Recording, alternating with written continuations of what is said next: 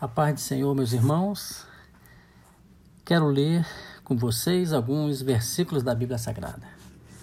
Provérbios capítulo 14, versículo 30. O ânimo sereno é a vida do corpo, mas a inveja é a podridão dos ossos. Quero ler também Provérbios 27, versículo 4.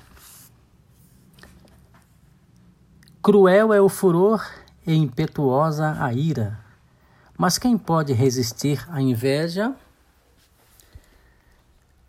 Com esses dois versículos, quero falar para os irmãos sobre os três tipos de inveja: a inveja imitativa, a inveja destrutiva e a inveja patológica.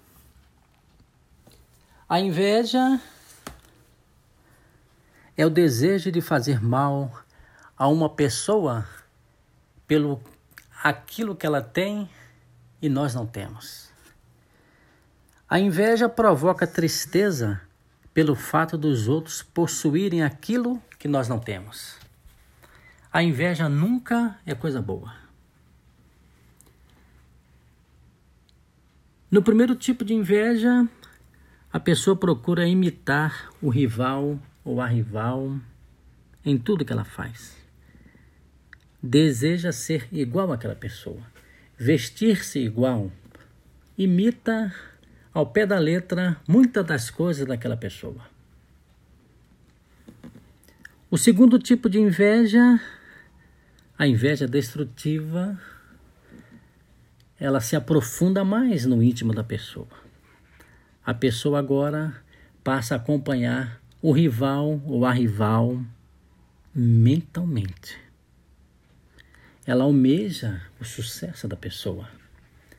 Ela almeja o bem que aquela pessoa tem. Ela almeja o, aquilo que a pessoa tem. Essa é a inveja destrutiva. A vida dela agora passa a ser mentalmente dominada para aquilo da outra, aquilo que a pessoa tem. Por que, que ela conseguiu aquilo e eu não tenho? Por que ela fez aquilo? Por quê? Por quê? Por quê? A inveja é destrutiva.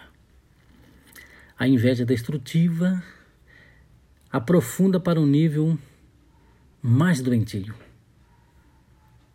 A inveja patológica. Na inveja patológica, a pessoa arma truques, armadilha, traumas contra aquela pessoa. A inveja patológica é crescente. Do ódio passa para a ira, para a fúria e chega até a morte. A inveja patológica.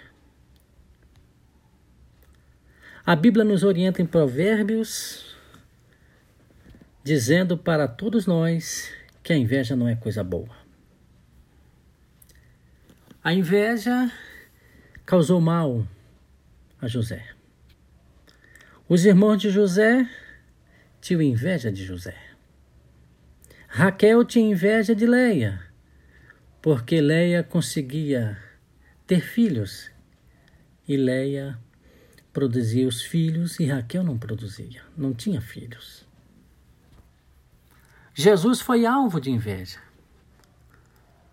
Pilatos sabia que os líderes judeus prenderam, armaram contra Jesus por causa da inveja. Jesus curavam, eles não curavam. As palavras de Jesus traziam vida e a palavra deles não trazia nada, não mudava ninguém. O ensino deles era frio, o ensino de Jesus era vivo. A Bíblia nos orienta para eu e você tomarmos cuidado com a inveja. Ninguém consegue parar diante da inveja. Ninguém consegue deter a inveja. Mas a Bíblia nos orienta que onde há a inveja, onde há sentimento faccioso, Daí para frente só acontece coisas e mais coisas ruins. A inveja nunca é coisa boa. A inveja é destrutiva.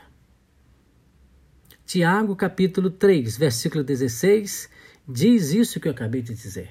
Aonde há inveja e sentimento faccioso, as coisas não vão bem. Tomemos cuidado, meus irmãos, para que a inveja não domine o meu coração e o seu coração.